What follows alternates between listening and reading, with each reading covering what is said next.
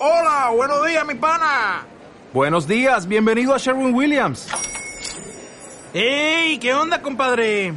¿Qué onda? Ya tengo lista la pintura que ordenaste en el ProPlus app. Con más de 6.000 representantes en nuestras tiendas listos para atenderte en tu idioma y beneficios para contratistas que encontrarás en aliadopro.com. En Sherwin Williams somos el aliado del PRO. Finalmente activo nuevamente, como todos los martes, atrasada para variar, para que me disculpen los que no les gusta que llegue tarde. Eh, pero aquí estamos, es un día súper especial porque tengo una invitada mucho más especial todavía, eh, que es mi prima, aparte de ser familia, es mi prima, eh, es músico, Así que hoy día vamos a estar, a, ella se va a tocar unos temitas, los temitas de pausa, van a estar dirigidos por ella. Así que le damos la bienvenida. Eh, también vamos a hablar un poquito de, del tema de la escuela Montessori porque es más o menos su tema de lo que se dedica más profesionalmente aparte de la música. Y para que lo vayan asociando un poco a los temas que un poco yo he hablado acerca de, del desarrollo de la empatía en los niños, de cómo a veces como adultos tenemos que darle respeto a los niños, así que por ahí vamos a ir como guiándonos un poquito frente a ese tema. Pues. Así que le damos la bienvenida, Pauli. Pauli. Hola, hola. Un saludo para todos los que nos están escuchando. Sí, que de repente son muchos o pueden ser pocos, no lo sabemos, pero ahí están.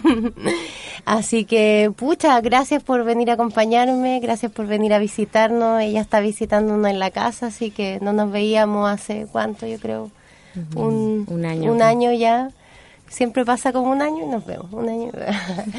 Pero no, feliz, casa, corazón llenito y casa contenta, o casa llenita y corazón contento. Así que eso, y mm, bueno, la Paulina no sabía que estaba el programa de por medio, así que es como un poco improvisado de alguna forma, para variar.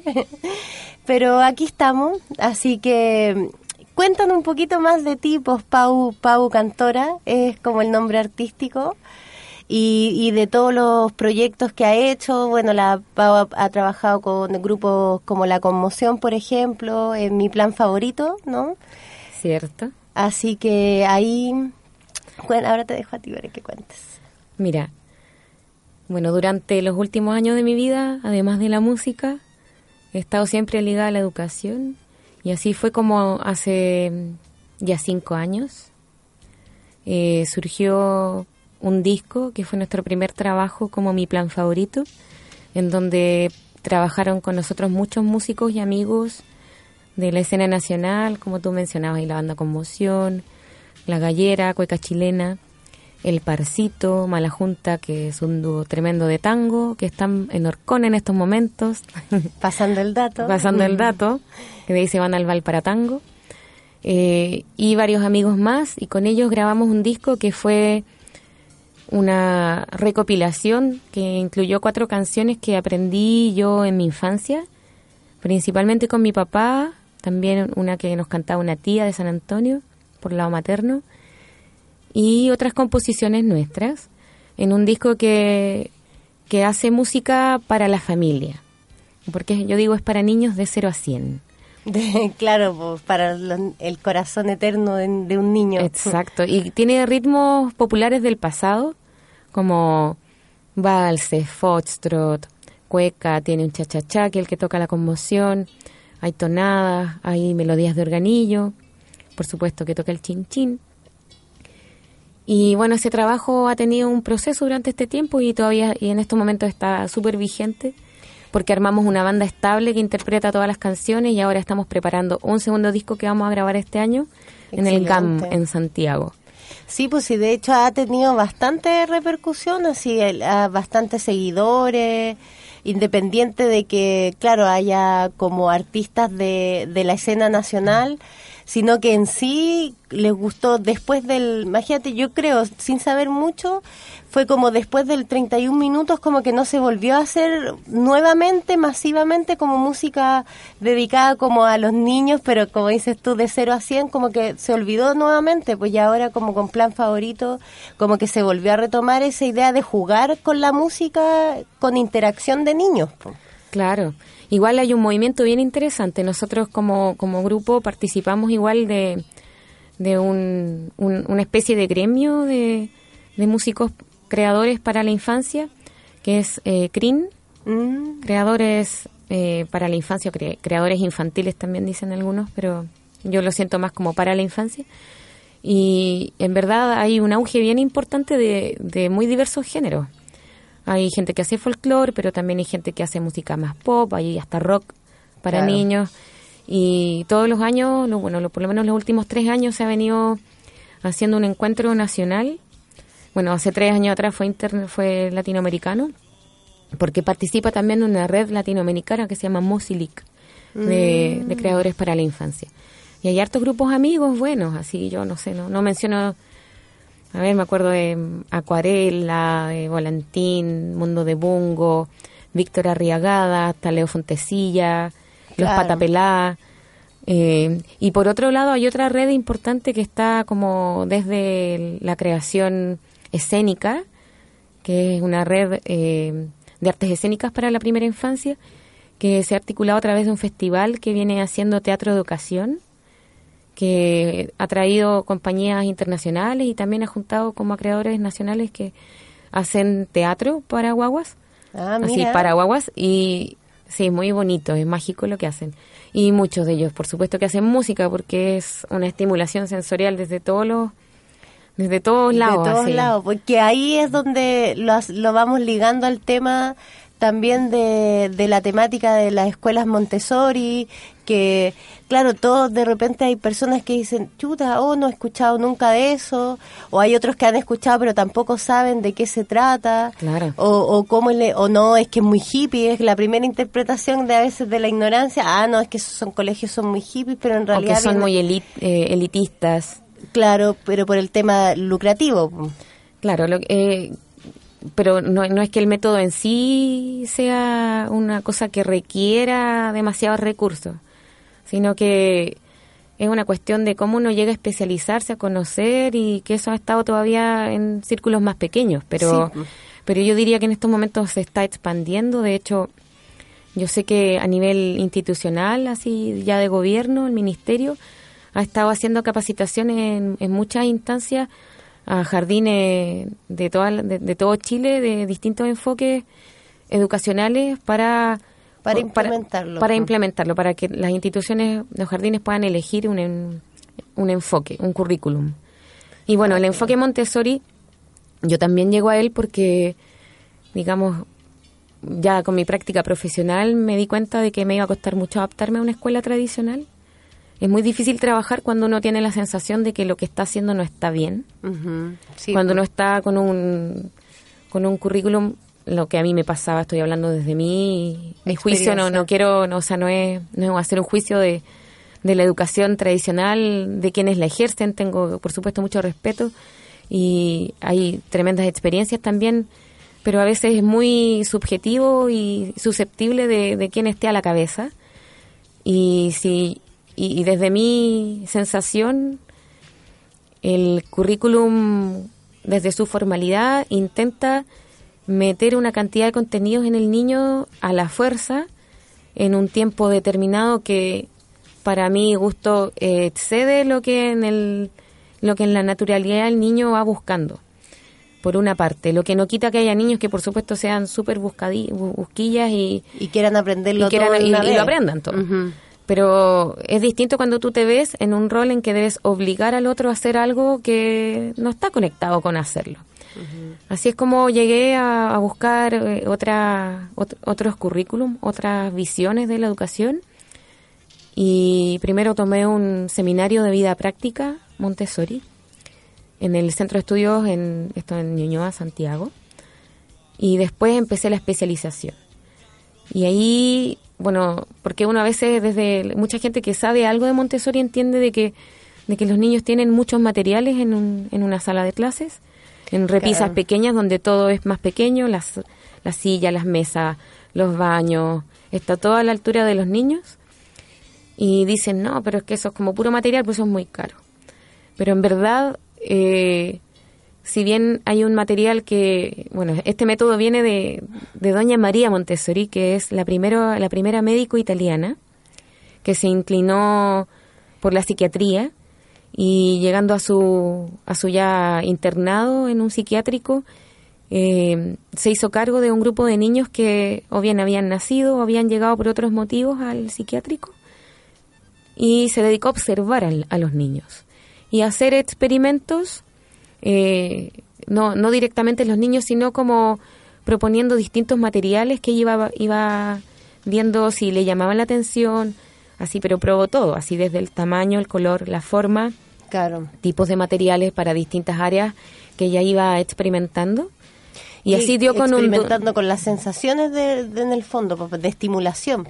Claro, y con lo que a ellos les llamaba la atención. El foco Montessori está basado en, en poder observar la necesidad del niño.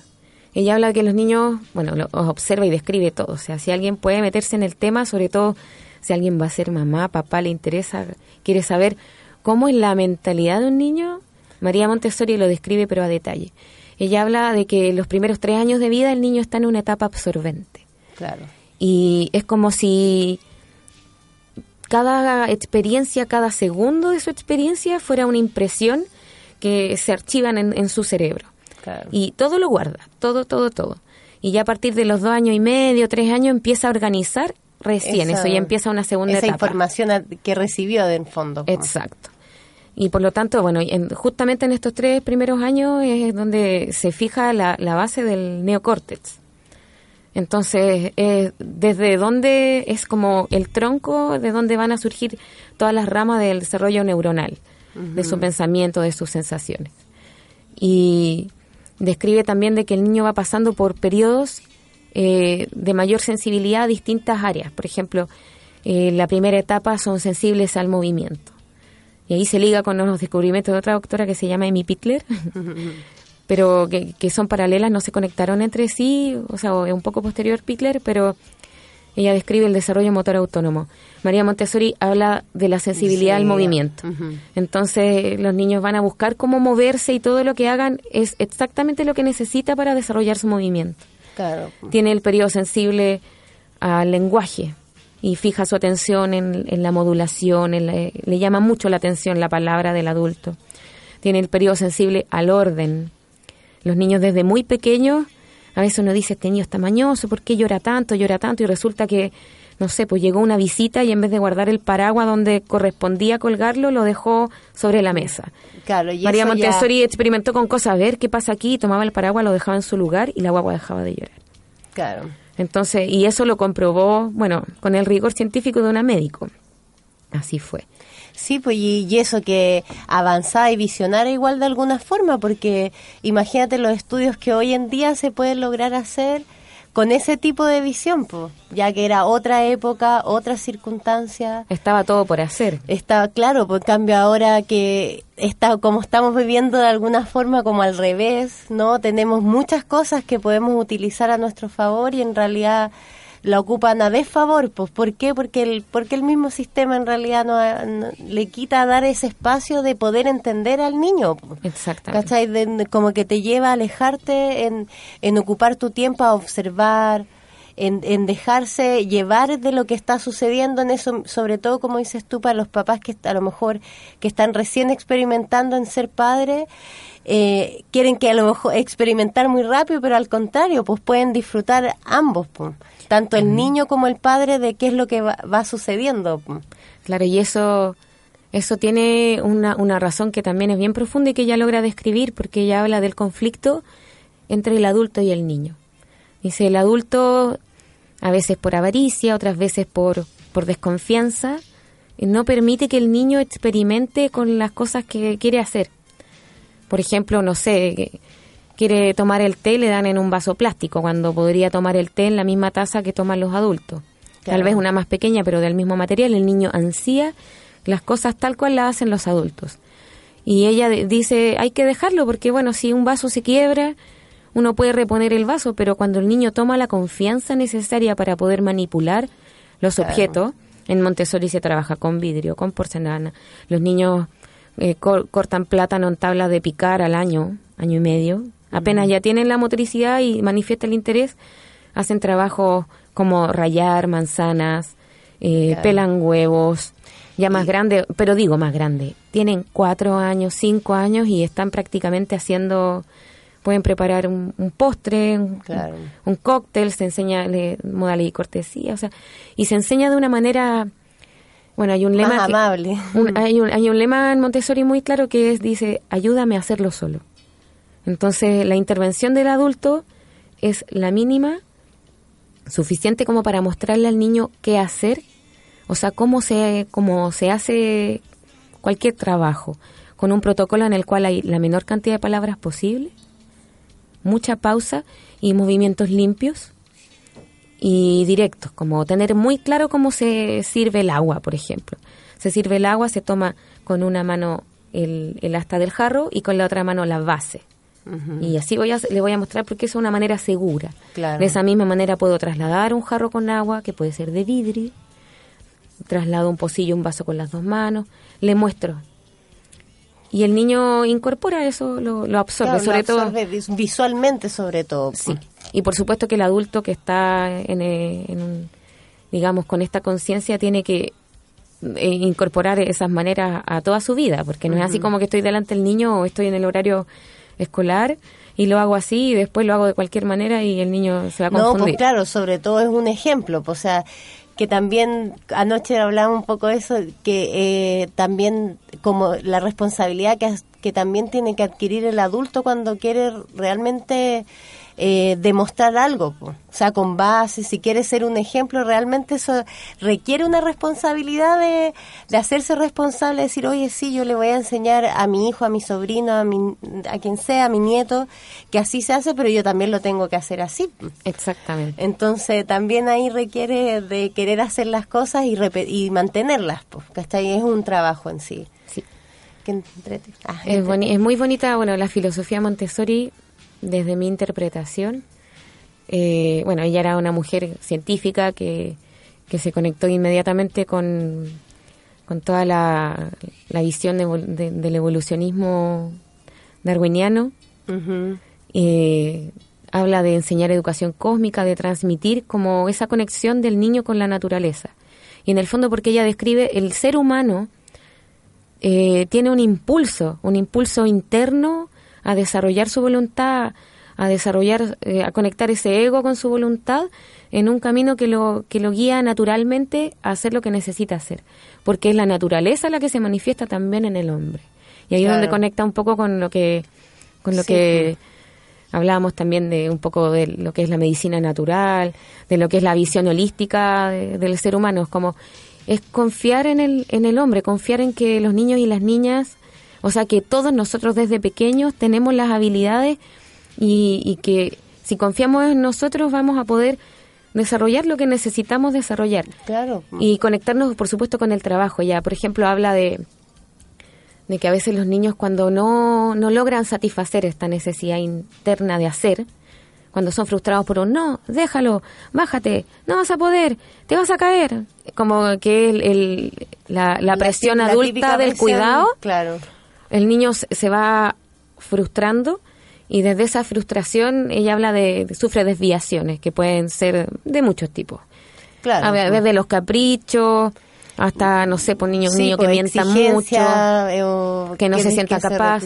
Habla de, de la, sustitución, un niño que en el fondo igual ya sabe el discurso del adulto y va a hacer lo que el adulto dice que, que se debe hacer. Niños que de pronto le dan la libertad para poder jugar con barro y el niño no lo tomaba porque estaba, tenía el adulto al lado que le decía, no, no puedes hacerlo, por poner un ejemplo. Así un montón de cosas, pero eh, conectándolo con lo que habíamos hablado al comienzo de lo que nos pasa a nosotros como adultos, que tuvimos otra crianza, en donde justamente vivimos ese no, no, no constante, no puedes, cuidado, en donde nos guiaron para hacerlo todo, o sea, nos tomaron de las manos para caminar, nos pararon antes de tiempo, nos sentaron antes de tiempo, nos hicieron hacer un montón de cosas antes de que nosotros tuviéramos el impulso personal de hacerlo. Eh, y, y cuando queremos, en el fondo, conectarnos con, con esa naturalidad del niño, necesitamos sanarnos a nosotros claro. en esa no comprensión que vivimos de, de niños. Como eh, Es como, ¿cómo voy a comprender que el otro es capaz si aprendí que yo no soy capaz? Claro. Sí, pues lleva un trabajo intenso igual, pues o sea, cada uno sabe las yayitas por donde que puede haber tenido en su historia y que claro, como adulto cuando quiere hacer un trabajo introspectivo o cuando a lo mejor fuiste mamá y se te están reflejando todas esas cosas cuando ya eres, porque muchas veces pasa eh, en el discurso de mamás primerizas o las mujeres que son mamás sin, sin haberlo planeado a veces también, claro, se, como que les cae de una el tejazo, chuta, aquí estoy aprendiendo, ¿cachai? Pero es son cositas que que vienen de mucho atrás, pues y ahí te vais dando cuenta, oh, claro, mi, mi actitud viene porque, oh, a lo mejor de esto, pero es una introspección que cada uno lo va manejando de acuerdo a su tiempo porque no es fácil también, pues también, como decíamos, requiere una responsabilidad como le decía yo, a veces es mucho más fácil seguir en una misma sintonía que hacerte cargo y cambiar las cosas. Pues entonces, eh, dentro de ese trabajo, claro, si se reflejan los niños, pucha, es mucho, es mucho más enriquecedor si alguien sobre todo quiere sanarse a sí misma y darle el espacio a que su hijo crezca sanamente, pues también. Pues, o, sea, hoy en día todas las corrientes psicológicas coinciden en que cuando un niño tiene un, un manifiesto un conflicto, eh, los padres tienen que, ver ese conflicto en sí mismos. Claro, para buscarle un, un espacio. Porque los niños son como esponjitas que absorben y manifiestan. A veces, lo, o sea, lo que no, lo, que no quita que, por, por supuesto, tengan su propia historia y sus propias situaciones traumáticas que les lleven a qué sé yo. Pero uno puede vivir un montón de problemas y si uno tiene una actitud de enfrentarlos con con certeza, con, confianza, con, con altura de miras, el niño también va a absorber eso y por lo tanto, eh, ante cualquier situación, problema que viva a sí mismo, va a poder manifestar con la misma entereza el enfrentar la situación. Y lo que a veces se conoce como resiliencia, eso es algo que, que va a venir siempre del adulto. Cuando uno tiene un hijo, eh, tiene una gran invitación a sanarse y a resolver los conflictos que uno tiene y esa va a ser la mejor manera de ayudarle en los conflictos que vaya a tener y que lo va a tener porque la vida se pues, trata de resolver. Claro, y ahí y la misma vida se va a encargar de, de demostrarte si hay algo que quiere que necesitas resolver o no. O si no, claro, vas a vivir la vida viviendo nomás, pues así sin, sin ninguna reflexión en el fondo.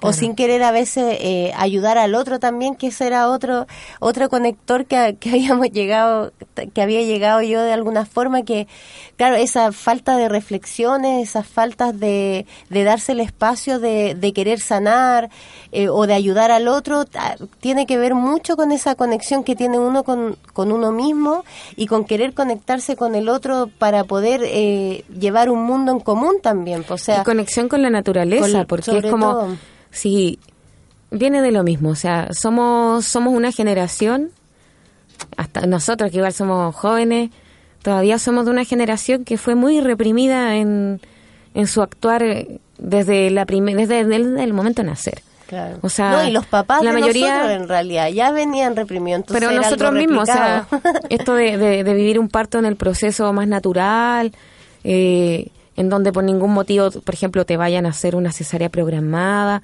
Es algo que es todavía súper un círculo muy pequeño que está teniendo esa conciencia.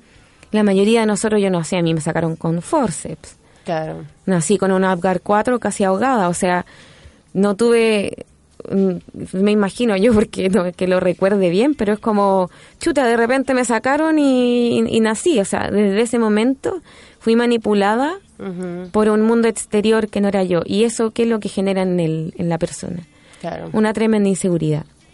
Luego esa inseguridad en cosas así como estoy piola de espalda y de repente me ponen de guate y tengo que levantar la cabeza y me cuesta y me duele el cuello y porque viene una cierta escuela que dice que eso es lo que el cuerpo necesita. Y viene otra que investiga 40 años en mi Pitler y te dice, no, eso es de las pocas cosas que te, te, te generan problemas cervicales, lordosis, pie plano, todos los problemas de espalda tienen que ver con el adelantar posiciones, bla, bla, bla. y eso que, y claro que está que está ahora en esta época, en realidad podemos tener el acceso a ello también, porque ese también es un punto importante de la modernidad de alguna, pero para el, para el beneficio de uno. Pues, claro, de que la información está ahí. De que la información está y también está en uno querer buscar ese tipo de información de todas maneras, porque que en realidad, porque todos podemos querer buscar diferentes tipos de información, pero la idea es buscar información que sea beneficioso para uno y para el bien común. Oye, eh, son un cuarto, diez para las seis y ya toquemos un temita. Ya. Ya, y ahí para que después ir cerrando más o menos antes que se nos pase la hora. Sorpréndenos, Pauli. Voy a ubicar este. de voy a poner al medio. Por ahí.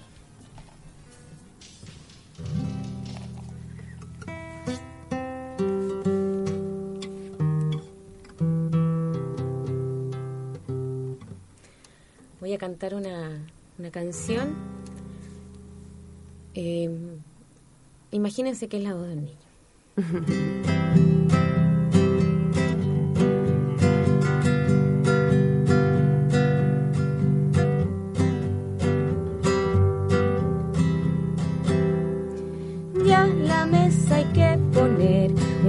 Plato hay para comer. Con mis manos pude hacer un rico cóctel hay un marco de vestir y sus botones yo voy a abrir. También voy a sacudir y una campana voy a pulir. Me gusta el trabajo, yo puedo solito, igual que los grandes, me queda bonito. Voy a practicar, probar con esmero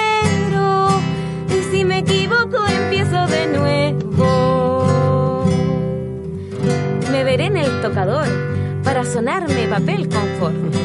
Del perfume un buen olor y uso un sombrero si hace calor. Zanahoria voy a rayar, después la losa voy a lavar. Me gusta trasvasijar y también frascos desenroscar. Mis manos voy a lavar, si cae el agua puedo trapear. La mesa hay que limpiar, si se manchó después de pintar. Me gusta el trabajo,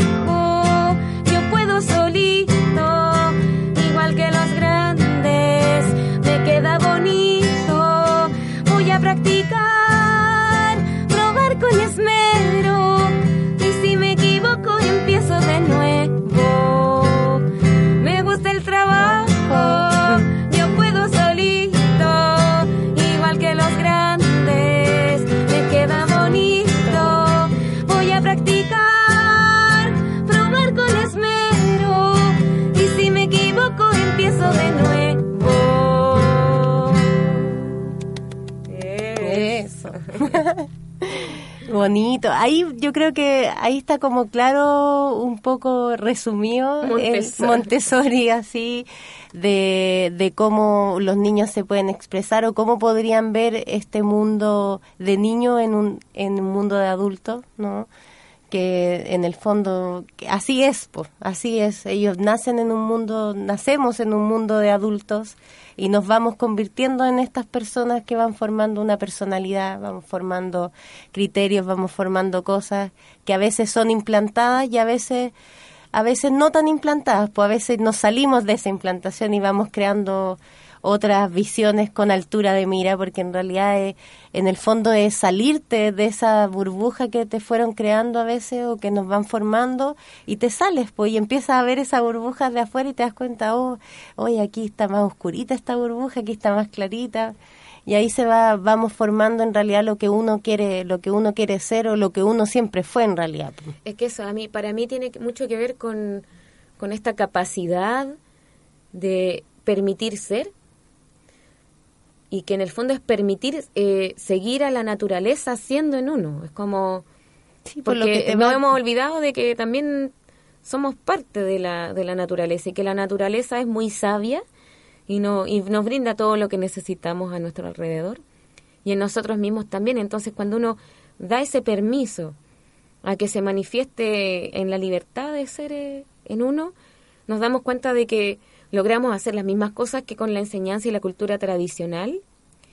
Llegamos al mismo conocimiento, pero con una con una parada mucho más fuerte. Es como, Claro. o sea, me aprendí a parar solo. Es como, pónganme cualquier problema por delante, yo lo puedo resolver. Claro. Y tengo las herramientas que esta cultura nos, no- nos provee, pero con una actitud que va hacia adelante de otra manera. Sí, pues sí, con una, claro, con una confianza, una actitud de confianza en uno mismo que, que en realidad que es lo que todos deberíamos eh, trabajar diariamente, no con, con esas eh, a veces barreras que se nos interponen, sean cuales sean, porque para todos hay barreras distintas, ¿no? A veces mu- muy similares, nomás que las vemos distintas y a veces pueden ser exactamente las mismas. Pero claro, pues está en uno darse el, darse el trabajo y decir, ya, yo puedo, aunque me cueste, pero puedo y lo voy a lograr. Entonces, claro, es totalmente una actitud y una actitud positiva. Eso, y que, Mm. y que equivocarse es parte del proceso. Sí. Y me permito equivocarme y soy consciente de, de cómo voy buscando hacer las cosas nomás. Y también esa idea de perfección eh, es una falacia, o sea, no Sí. es tan así. Uno No, nunca, aparte que uno incluso ya alcanzando un buen nivel siempre puede mejorar. Entonces, eh, no, no, no hacer las cosas en función del, del, de la meta, porque es como, no en función de que me tiene que salir perfecto, Claro. sino es como voy a hacer lo mejor que puedo Sí. voy a hacer lo mejor que puedo y mañana me saldrá mejor y así y No, disfrutar. y también, eh, y también como volviendo al, como el vincularse con el otro también, igual tiene que ver con eso el que uno quiera ser mejor, po, porque también no quiere ser mejor para ti nomás, po, sino que también quiere ser mejor porque otra persona puede aprender de ti y si la otra persona es mejor que mejor en algo que tú, por decir, esa persona también te está enseñando a que puede hacerse algo mejor, ¿cachai? Que todo puede mejorar. Entonces, no es un... Eh, que se entiende erróneamente el- eh, como con un sentido de competencia, pero no es competencia en realidad. Claro. Eh, es enseñar. Pero se, se entiende como que, ay, no, ella me está enseñando a que ella lo pueda hacer mejor. No, no se trata de competir en que alguien pueda hacer mejor, sino que uno aprende del otro también. Entonces, eh, eso lleva mucho también a querer, creo yo, a hacer trabajos en conjunto, a, a aprender del otro, a querer compartir lo que uno sabe, en vez de enfrascarse y decir, oye, yo sé hacer esto mejor, pero no le voy a enseñar a nadie porque yo soy mejor. Entonces, no, se trata de, de, abrirse más que cerrarse. Sabes que eso llevaba en algo bien práctico en, en los proyectos Montessori, escuelas, jardines, no sé, o a veces casas. Eh, se visualiza muy bien en el hecho de que los grupos son heterogéneos en edad, Ujú. pero eso significa que también son, eh, son están en distintos momentos de su vida, en distintas etapas y por supuesto que los más grandes tienen habilidades más desarrolladas Sí, y los más chiqui- los más chiquitos llegan a observar y, y a servirse del ejemplo del otro. Y eso ellos lo aceptan y lo reconocen y lo viven de manera súper natural y sana no está esto de que todos tenemos que ser iguales ir iguales y la nota 7 es la que a todos deben aspirar y todos deberían responder lo mismo por lo tanto si alguno responde distinto está mal Claro. Aquí no está mal. Es como cada uno vive a su ritmo, vive su proceso y es lo que le corresponde y, y es lo que necesita y eso es aceptado. Entonces como se acepta la diferencia. Por Claro. lo tanto se acepta el complemento, se acepta la posibilidad de que, de que yo quiera aprender de otro, de que otro quiera aprender de mí Sí, y de manera tranquila, o sea, no está esto de que, ay, chuta, vino y lo hizo mejor que yo, ay, qué, qué vergüenza, lo hice mal, me falta. Que es como Claro. un rollo súper que cala en toda la gente. Porque Sí, pues y cala en todo, en todo caso, si lo, po- lo podemos en, en etapas como de laborales incluso, o sea, eh, están culturalmente así, lamentablemente, o tan socialmente impuestos, que claro, llegáis a trabajos y también te descalifican, te desca- no, ¿cómo se dice? Te descalifican. Te descalifican por lo, porque a lo mejor, claro, te- a ti te cuesta más sumar, por ejemplo. O al contrario, Entonces- llega alguien muy calificado y en la cultura del miedo que también nos invade, no, No, sé, no, por las personas que están, en- o sea, que es muy típico en los colegios, sin desmerecerse, como sin, sin, sin menospreciar, digamos, la situación personal de nadie, pero eh, llega un profesor joven que, que viene con todo el idealismo de, de su juventud, con mucha energía, y los profesores antiguos es como que, ay, Ah, no. así, miran mal, no, es que este no sabe nada todavía. Y es como menospreciando el optimismo del joven, así. Claro, pues siempre con la descalificación de en realidad a veces antemano. O claro, no, es que este hace clases como payaso, entonces yo no me voy a convertir en payaso para hacer mi clase. Claro. Como, chuta, si cada uno tiene su estilo, su manera, podríamos comprendernos distintos. Podría- ¿no? claro, o podríamos complementarlos. Claro, porque es como, oye, tú que tenías habilidades para, podís contar esta historia y Sí, después po. me tomas contenido por este otro lado con esta manera. Bueno, creo que ya estamos en la horita, faltan tres minutos antes que se me enoje mi compañero. Eh, así que nos vamos, Pucha, muchas gracias y gracias Pauli por venir a apañar. Así que eso, mm, muchas gracias a quien nos estuvo escuchando y para otro programa será. pues, ¿Ya? Y lo esperamos en Concon Lamien hoy día, ahora, al tiro ya. Después de aquí vamos a estar tocando ahí en la casa, así que aprovechen de pasar Concon Lamien en Facebook. Así que ahí nos encuentran. Gracias. Chau. Mundo tiene primavera.